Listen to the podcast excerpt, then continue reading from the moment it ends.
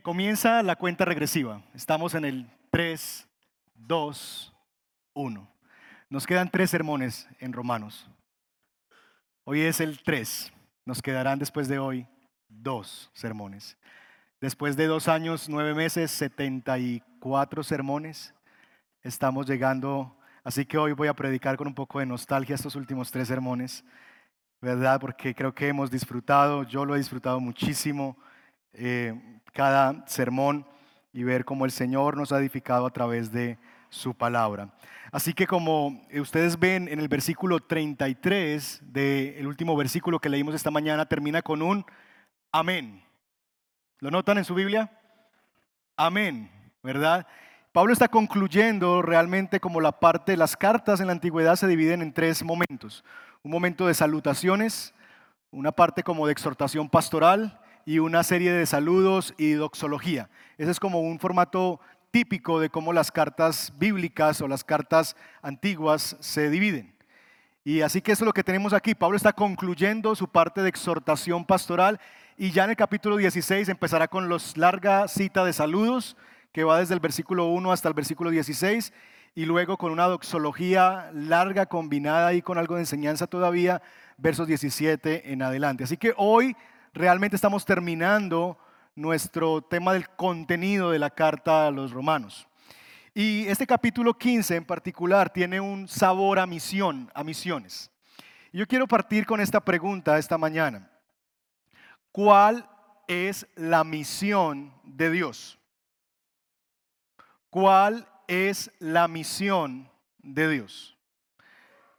Comente con la persona que está a su lado lo que usted cree que es. Yo creo que la misión de Dios, el propósito de Dios es este. ¿Cuál es la misión de Dios? 30 segundos ahí para compartir con la persona que tiene a su lado.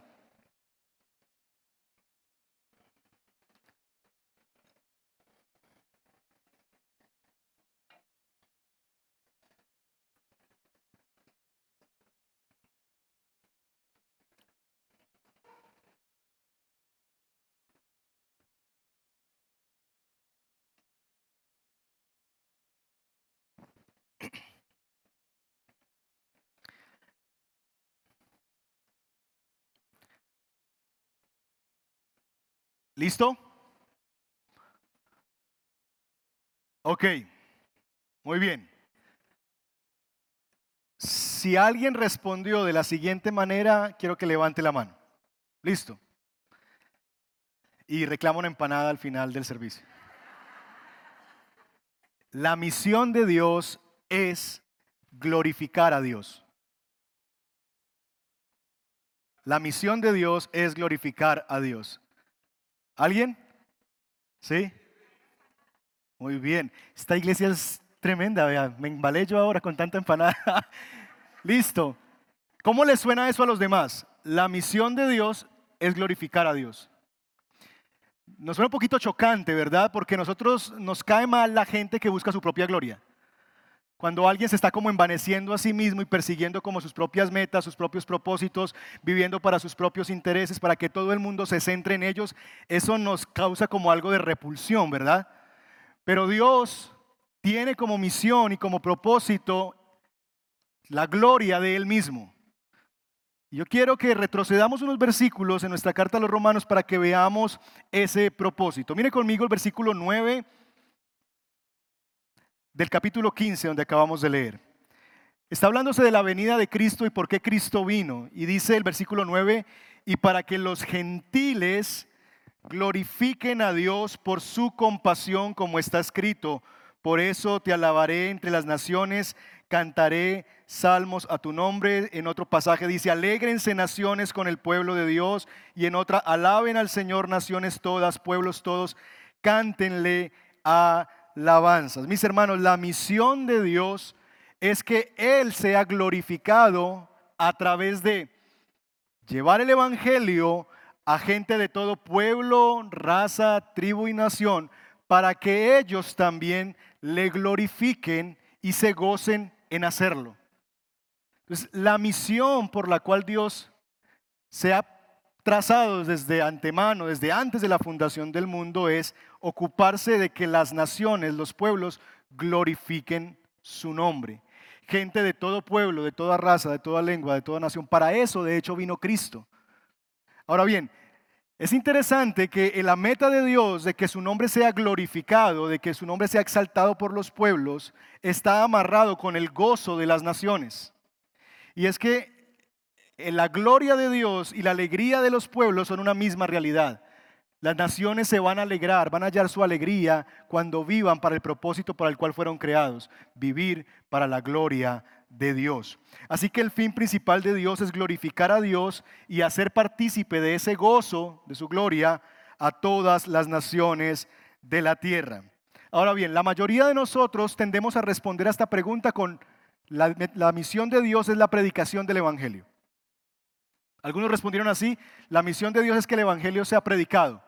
La misión de Dios es que la gente lo conozca a Él. La misión es que la gente pueda llegar a conocer de Dios. La mayoría de nosotros tenemos eso en mente, que la misión de Dios es la proclamación del Evangelio. Pero en realidad, hermanos, la proclamación del Evangelio no es la meta, es el medio. La proclamación del Evangelio no es la meta, es el medio por medio del cual, la forma por, medio, medio del cual los pueblos van a glorificar a Dios y a gozarse en Él para siempre. Los pueblos van a hallar su alegría cuando por medio de la predicación del Evangelio ellos conozcan que Dios existe y que hay uno que vino a morir por el perdón de sus pecados y vino para darles vida eterna y libertad. Así que, como diría John Piper, la misión es temporal, pero la adoración es eterna. La misión existe porque todavía la adoración no existe. ¿Ha pensado en eso? La misión existe porque todavía la adoración no existe. La misión va a cesar el día en que Cristo venga, pero la adoración será eterna. Las misiones existen porque todavía la adoración no existe. Hay gente todavía que no adora al Señor y por eso la misión todavía es vigente. Pero Dios, mis hermanos, ya nos da un panorama del futuro de que Él va a cumplir su misión. Y en el libro de Apocalipsis, texto que va a aparecer en pantalla, nos dice lo siguiente.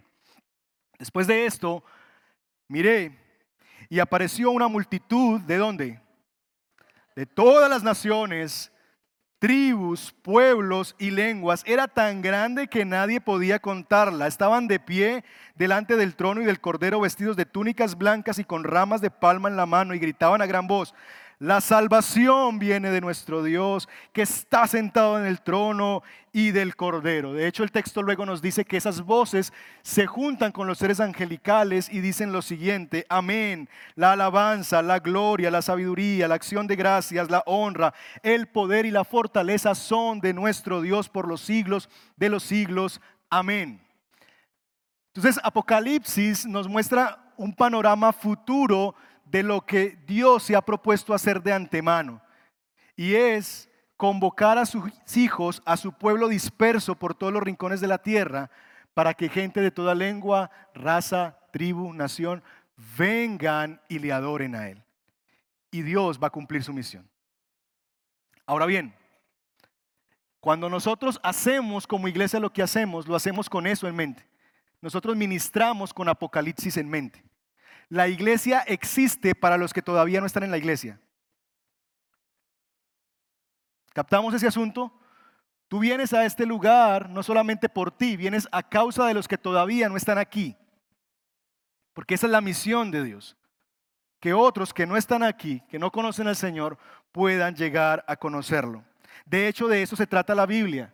De un Dios, mis hermanos, que nos creó para la alabanza de su gloria, y que está recuperando el corazón nuestro que hemos vendido al pecado para que regresemos al gozo de cumplir el propósito para el cual fuimos creados y nos gocemos en ello, o en él más bien. Así que esa es la meta de Dios, esa es la misión de Dios, la gloria de Dios siendo proclamada entre las naciones para que los pueblos glorifiquen a Dios y hallen en eso su alegría, su gozo. Y el capítulo 15 tiene un sabor a misión. Está lleno de citas que nos hablan de la misión de Dios. Leímos ahorita versículo 9, 10, 11, 12 son citas que tienen que ver precisamente con esa llamado a las naciones, llamado a los pueblos. Ahora en el versículo 21, los que nunca han recibido la noticia de Él lo verán y entenderán, los que no han conocido, lo escucharán hablar de Él. textos llenos de un sabor a misión y este texto late, este capítulo late por la misión de Dios. Y lo que quiero que hagamos esta mañana, después de definir esa misión de Dios, es que nos hagamos una pregunta y la contestemos esta tarde. ¿Cómo Dios lleva a cabo su misión? Dios tiene un plan, Él lo va a cumplir, pero Dios nos ha dejado ver por la escritura y Pablo ha entendido muy bien eso y lo vamos a ver en el texto expuesto ¿Cómo es que Dios se ha propuesto cumplir ese plan que Él tiene? De que su nombre sea glorificado en todos los pueblos de la tierra. ¿Cómo es que Dios llevará a cabo su misión? Y básicamente tenemos dos cosas para decir respecto a eso que el texto que hemos leído nos explica. En primer lugar, Dios cumple su misión al llamar mensajeros. Ese es el primer punto. Dios cumple su misión al llamar mensajeros. Mire conmigo el versículo 15 y 16. Pablo, después de haber dado estas palabras de ánimo hacia la iglesia, estas palabras de elogio hacia la iglesia en Roma, les recuerda a ellos por qué lo ha hecho y dice lo siguiente en el versículo 15. Sin embargo, les he escrito con mucha franqueza sobre algunos asuntos como para refrescarles la memoria. Me he atrevido a hacerlo por causa de la gracia que Dios me dio, ¿para qué? Para ser ministro de Cristo Jesús a los gentiles. Yo tengo el deber sacerdotal de proclamar el Evangelio de Dios, a fin de que los gentiles lleguen a ser una ofrenda aceptable a Dios, santificada por el Espíritu Santo. Pablo se ve a sí mismo haciendo lo que hace por causa de que Dios le ha encomendado una misión. Él es siervo de Dios, él ha sido llamado por Dios y lo que está haciendo de refrescarle la memoria, de escribir esta carta que escribió, es porque hace parte de su trabajo en la misión que Dios le ha encomendado. Y quiero que veamos algunas cosas que son bien interesantes de este asunto de los mensajeros. En primer lugar, estos mensajeros son mensajeros que van por causa de la gracia de Dios. Piense por un momento en la siguiente pregunta. A ti se te entrega una misión. Es una misión de orden mundial. Es una misión que va a afectar el mundo entero. Y te dicen, arma un equipo porque lo que tú vas a hacer va a transformar el mundo y la sociedad. ¿A qué personas tú llamarías para ser parte de ese equipo? Puedes llamar a quien quieras. Tienes la posibilidad de contratar a la persona que tú quieras. Al genio más grande, al hombre más fuerte, a quien quieras. Hay la plata suficiente para traer a esa empresa, a ese fin, a esa meta, la persona que tú quieras. ¿A quién invitarías a trabajar contigo? ¿A los Avengers? ¿Llamarías a los cuatro fantásticos? ¿Pedirías apoyo de Batman y de Superman? ¿Verdad? ¿No es de eso que tratan las películas de los superhéroes? Así comienzan. Hay un problema, hay una gran misión, el mundo está en riesgo, ¿verdad? Y hay una misión, hay que rescatar el mundo, hay que destruir a los malvados que vienen hasta de otros planetas, pero necesitamos formar un equipo. Entonces convocamos a todos estos personajes, ¿verdad? Y todos ellos vienen, lo mejor de lo mejor, la crema innata de los superhéroes para acabar con esto que nos está pasando, ¿verdad? Para acabar con Thanos, y llamamos a lo mejor de lo mejor. Bueno, la misión de Dios es la más alta misión que tiene cualquier entidad, institución y persona bajo este planeta. Es la misión de Dios. Es la misión de Dios. Ahora, cuando Dios tiene una misión y un plan, ¿a quién nos imaginaríamos que Él iba a reclutar para eso? A lo mejor de lo mejor. Pero no es así. Dios llama no a los cuatro fantásticos, no a los Avengers, no a la gente más dotada de este mundo, sino que, por ejemplo, cuando Jesús vino a caminar tres años, no llamó a los mejores rabinos de su época, no llamó a Herodes y a los principales gobernantes de las naciones, porque es que si estamos con el poder político vamos a hacer grandes cosas. No. ¿A quiénes llamó Jesús? A doce torpes hombres un pescador iletrado que no había ni terminado primaria, del vulgo, que hablaba como pescador, vestía como pescador, que había sido antes como una cosa así que llamaríamos hoy día como medio guerrillero, no sé, celote, andaba siempre con la espada ceñida y que si alguien se metía con él hasta cortaba orejas si era necesario. Llamó a un hombre que era cobrador de impuestos, un ladrón, un hombre que estafaba a la gente y lo llamó. Llamó a dos muchachos que tenían el carácter tan lindo que les llamaban los hijos del trueno. Imagínense el carácter tan explosivo de este par, ¿verdad? Algunos esposos dicen, ay, tengo un nuevo apodo para la hija del trueno, ¿verdad? Hombres explosivos, ¿verdad? Que eran, mejor dicho, de armas tomar. Gente así, un muchachito, Juan, como de 17 años, dicen algunos, que se, se recostaba al pechito de él. Una pobre ovejita que tenía que enfrentarse al mundo y a los reinos de este mundo y que no mata ni una mosca. A esos fue que escogió el Señor. Seguramente no hubiera sido los que tú y yo hubiéramos escogido. El mismo apóstol Pablo es un ejemplo de eso. Mire lo que dice Pablo acerca de su propio llamado en 1 Timoteo capítulo 1, verso 12. Dice Pablo, doy, eh, doy, gracias a Dios el que me fortalece, Cristo Jesús nuestro Señor, pues me consideró qué cosa? Digno de confianza al ponerme en qué? A su servicio. Él me tuvo por fiel, Él me tuvo por digno de confianza de llamarme a mí. ¿Por qué Él le sorprende? Porque mire, versículo 13, porque anteriormente yo era un blasfemo un perseguidor y un insolente, pero Dios tuvo misericordia de mí porque yo era un incrédulo y actuaba con ignorancia. Pero la gracia de nuestro Señor Jesucristo se derramó sobre mí con abundancia junto con la fe y el amor que hay en Cristo Jesús. ¿Notan el punto? Pablo está diciendo, Dios me tuvo por fiel, Dios me tuvo por digno de llamarme a su servicio, no a causa de lo que yo era, sino a pesar de lo que yo no era sino a pesar de lo que yo era. Yo era todas estas cosas y Dios, sin embargo, se sobrepuso a toda mi incapacidad, a toda mi rebeldía y me llamó para hacer evidente qué cosa, versículo 14, pero la gracia de nuestro Señor Jesucristo. Y ahí está la clave. Mis hermanos, los mensajeros que Dios llama, los llama por pura gracia.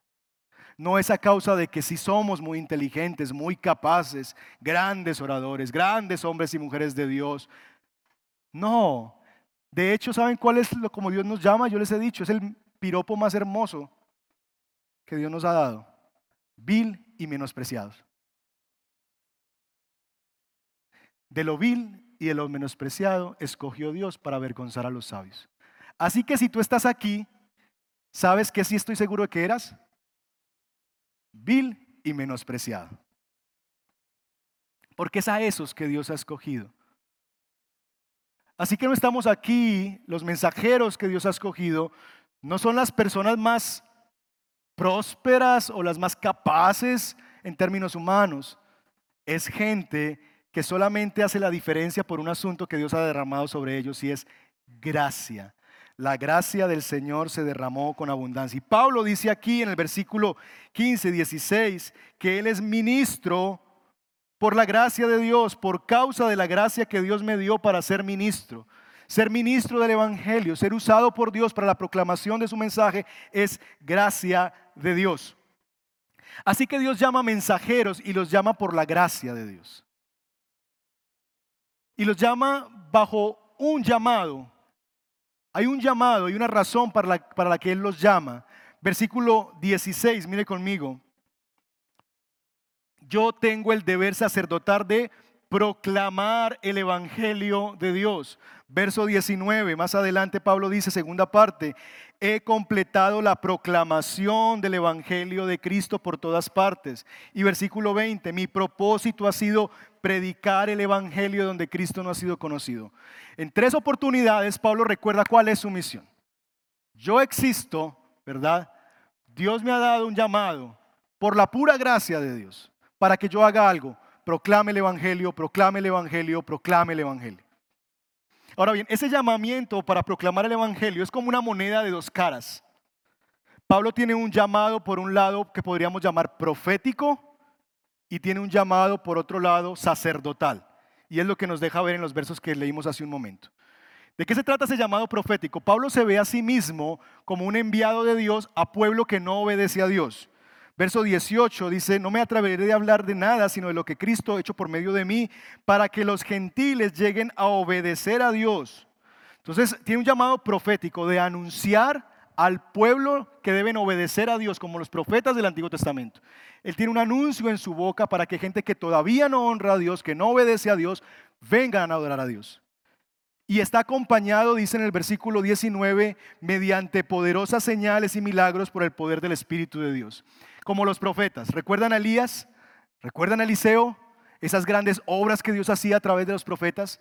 Bueno, Pablo se ve a sí mismo como un profeta que lo acompañan obras, milagros, señales portentosas para anunciar el Evangelio a los gentiles. Así que hay una labor profética allí de anuncio, de gente que no ha conocido al Señor pueda conocerlo. Y Pablo sí es bien particular en esto, porque Pablo dice que él no quiere predicar donde Cristo ya ha sido anunciado, sino ir a lugares donde jamás lo han escuchado. ¿Sabe usted que hay gente que jamás ha escuchado el nombre de Jesús? Y usted le va a decir, va a un país, Corea del Norte, y usted va a decir, eh, Jesús murió por ti. Jesús. ¿Quién es Jesús? nunca han oído hablar de su nombre ni de su obra. Pablo quería esos lugares. Por eso anunció el Evangelio en todo rincón. Él dice más adelante que ya no tiene ni un solo lugar, versículo 23, ya no me queda ni un solo lugar donde trabajar en estas regiones.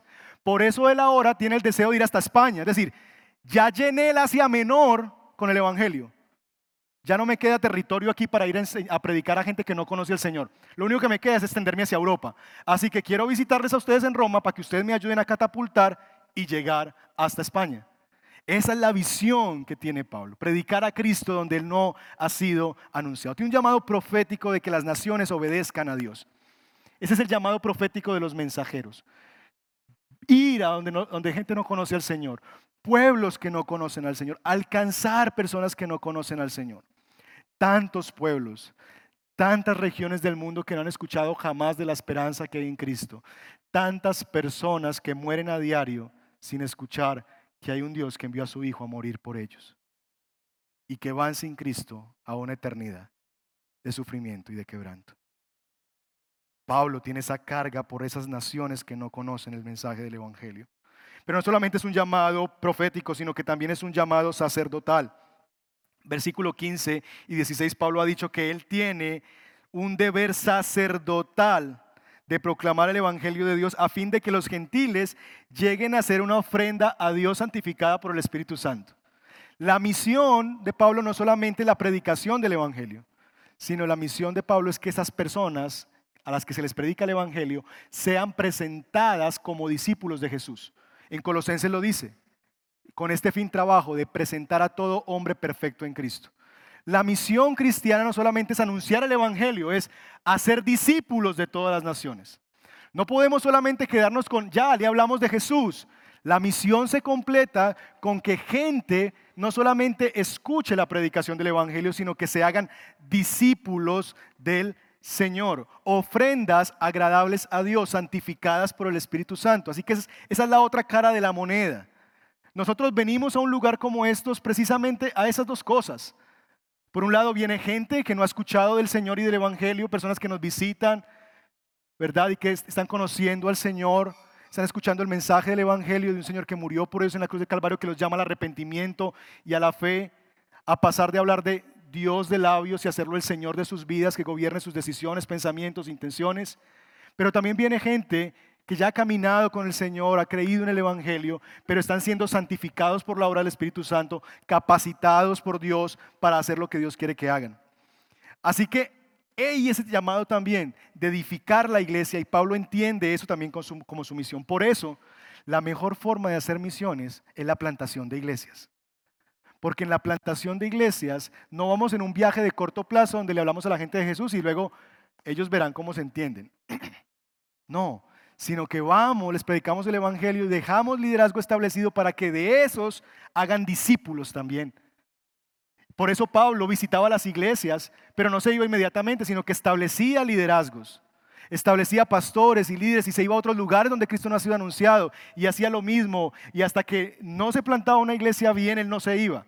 Tres años estuvo en un lugar, dos años en otra iglesia, trabajando duro hasta que fuera necesario y esa iglesia pudiera ser autogobernable, sean capaces de a sí mismos gobernarse, pero plantar iglesias que sean saludables y se multipliquen y multipliquen discípulos. Por eso, mis hermanos, estamos nosotros recuperando en un sentido ese llamado del Señor a ir y predicar el Evangelio para hacer discípulos también a todas las naciones. Así que, hermanos, los mensajeros, los pastores, misioneros, vamos como profetas y sacerdotes al mundo. Los pastores, evangelistas, misioneros, somos torpes, somos insuficientes, pero estamos amparados en un llamado que Dios nos hizo, en un llamado que Él nos dio que confirmó a través de una iglesia local y que nos invita por su gracia y respaldados por el poder del Espíritu Santo a predicar su evangelio. Es interesante que el llamado de, Pablo no es a hacer milagros, milagros y señales. Él dice en el versículo 20, ¿cuál es su propósito? Predicar el Evangelio. Las señales y los milagros ilustraban, apoyaban esa predicación, pero no eran el objetivo de su ministerio.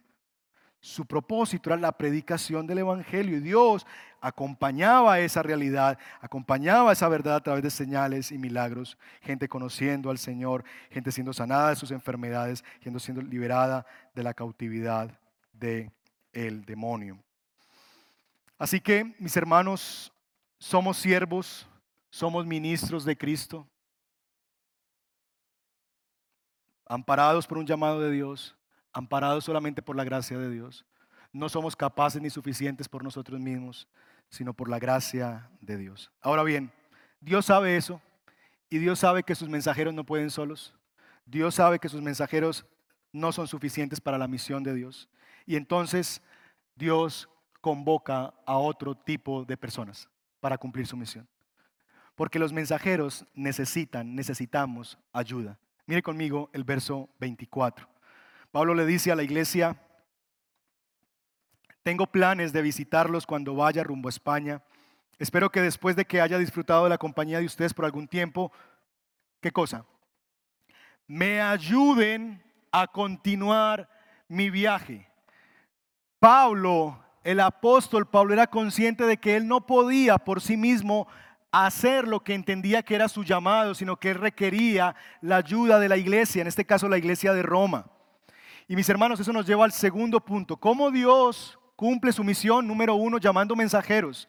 Pero número dos, llamando a la iglesia, al pueblo de Dios.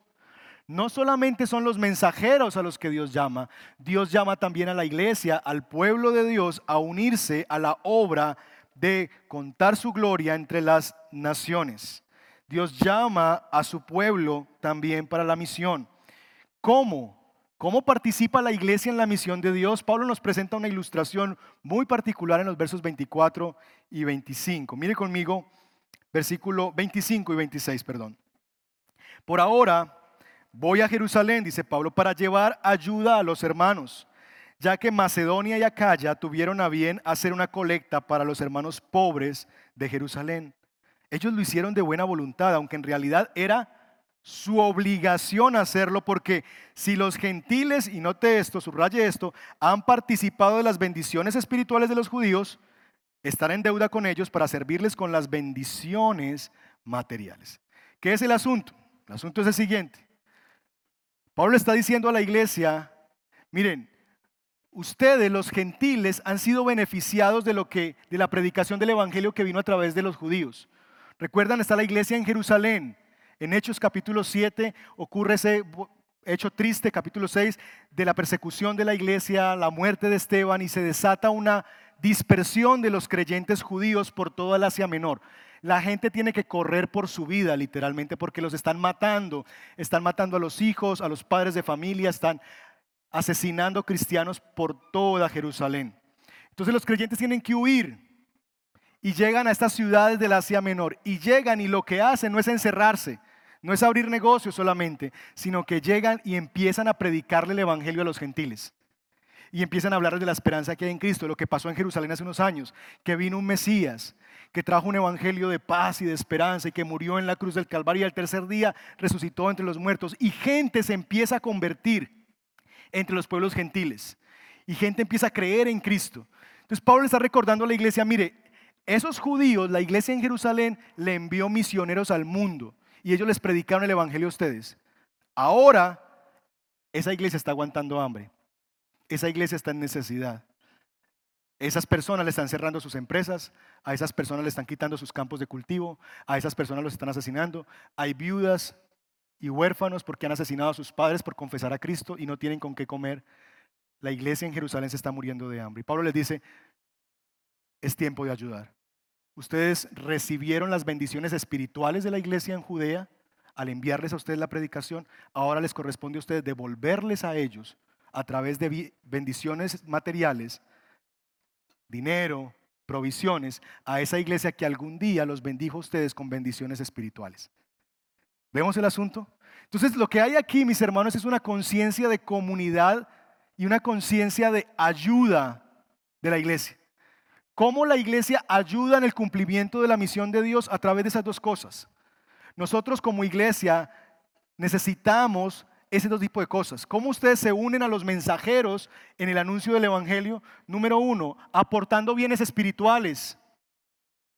Dios le ha dado a ustedes dones, talentos, habilidades.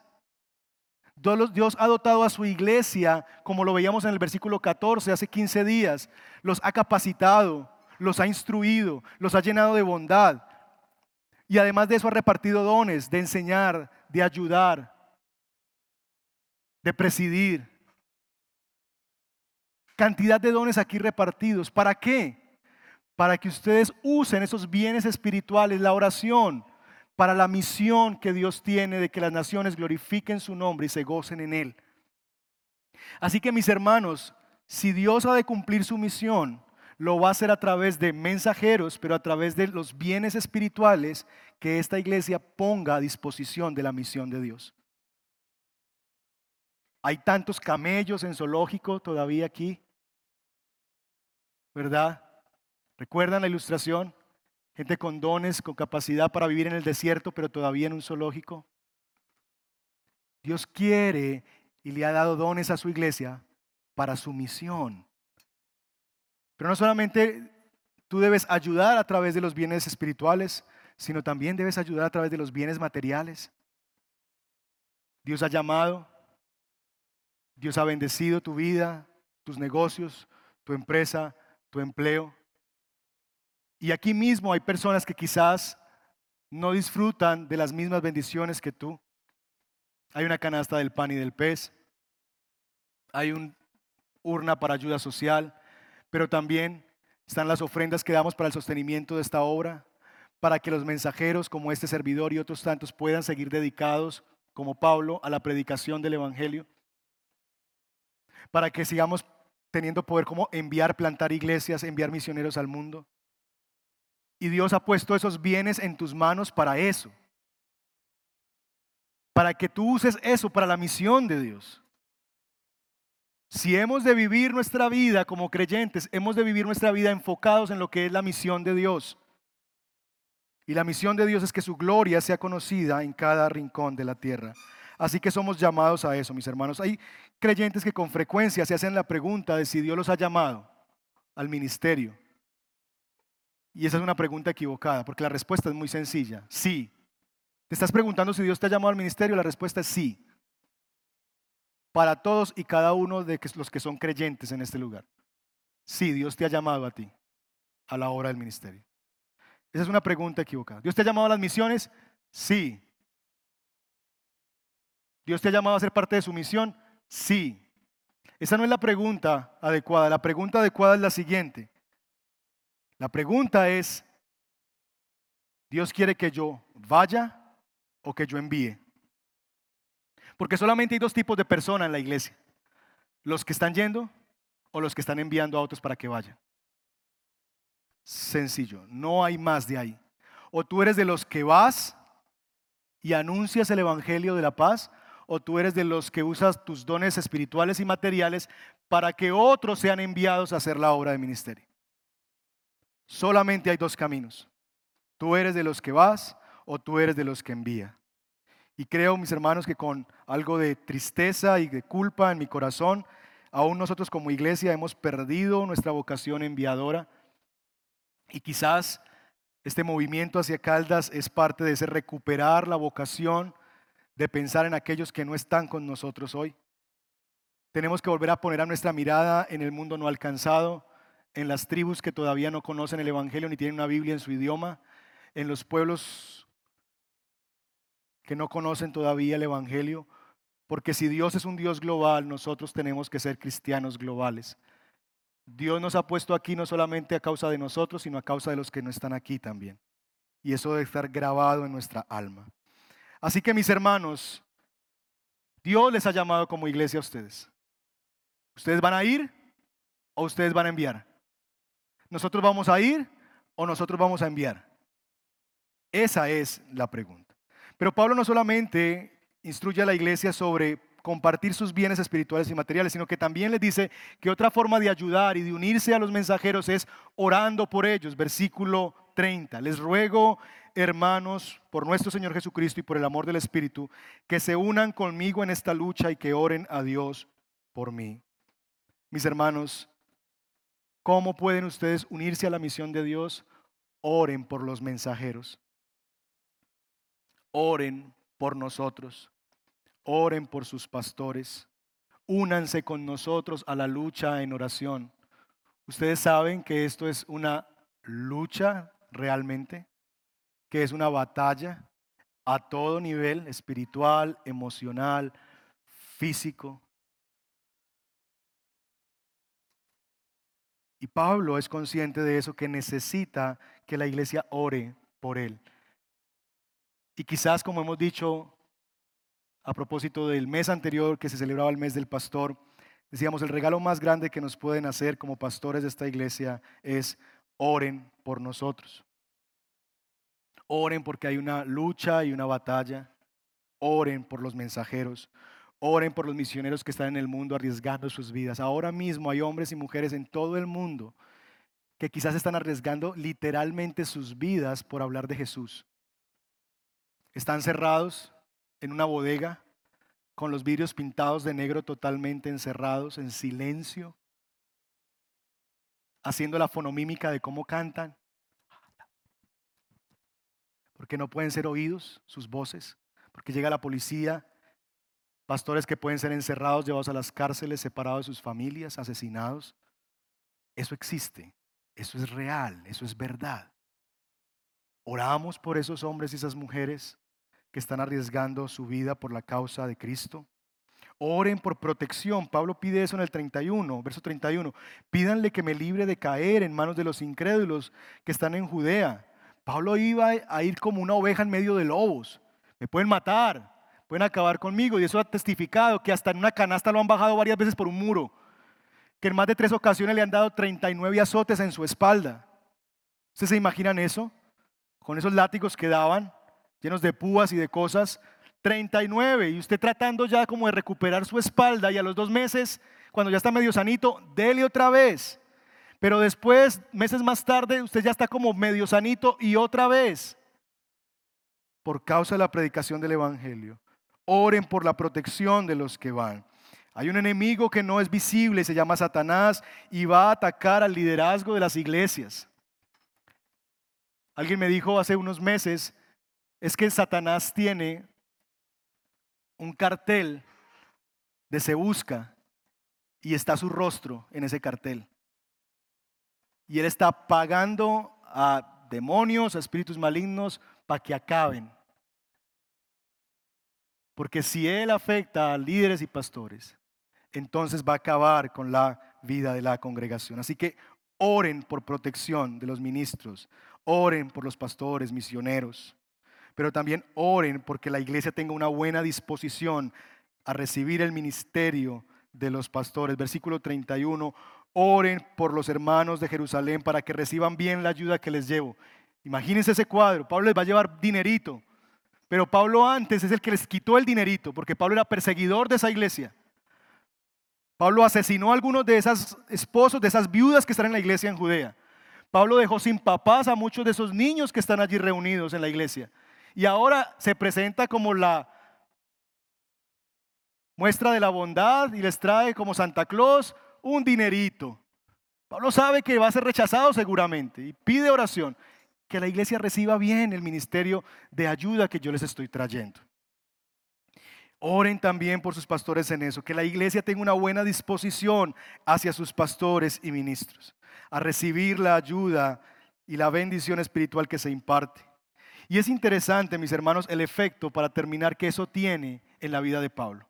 Versículos 32 y 33. Mírenlos conmigo porque es bien interesante. De este modo, es decir, así, si ustedes hacen esto, si ustedes oran por mí, para mi protección en el ministerio, para que los hermanos reciban bien la ayuda que yo les voy a llevar. De este modo, por la voluntad de Dios, llegaré a ustedes como con alegría y podré descansar entre ustedes por algún tiempo.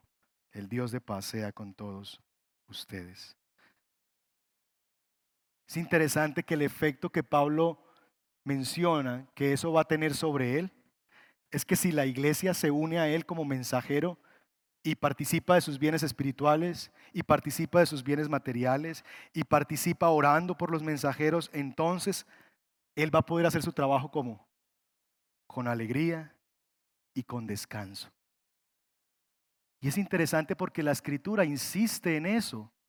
Miren lo que dice el libro de Hebreos, por favor, en el capítulo 13. Este es un mensaje para la iglesia acerca de sus pastores, de sus mensajeros.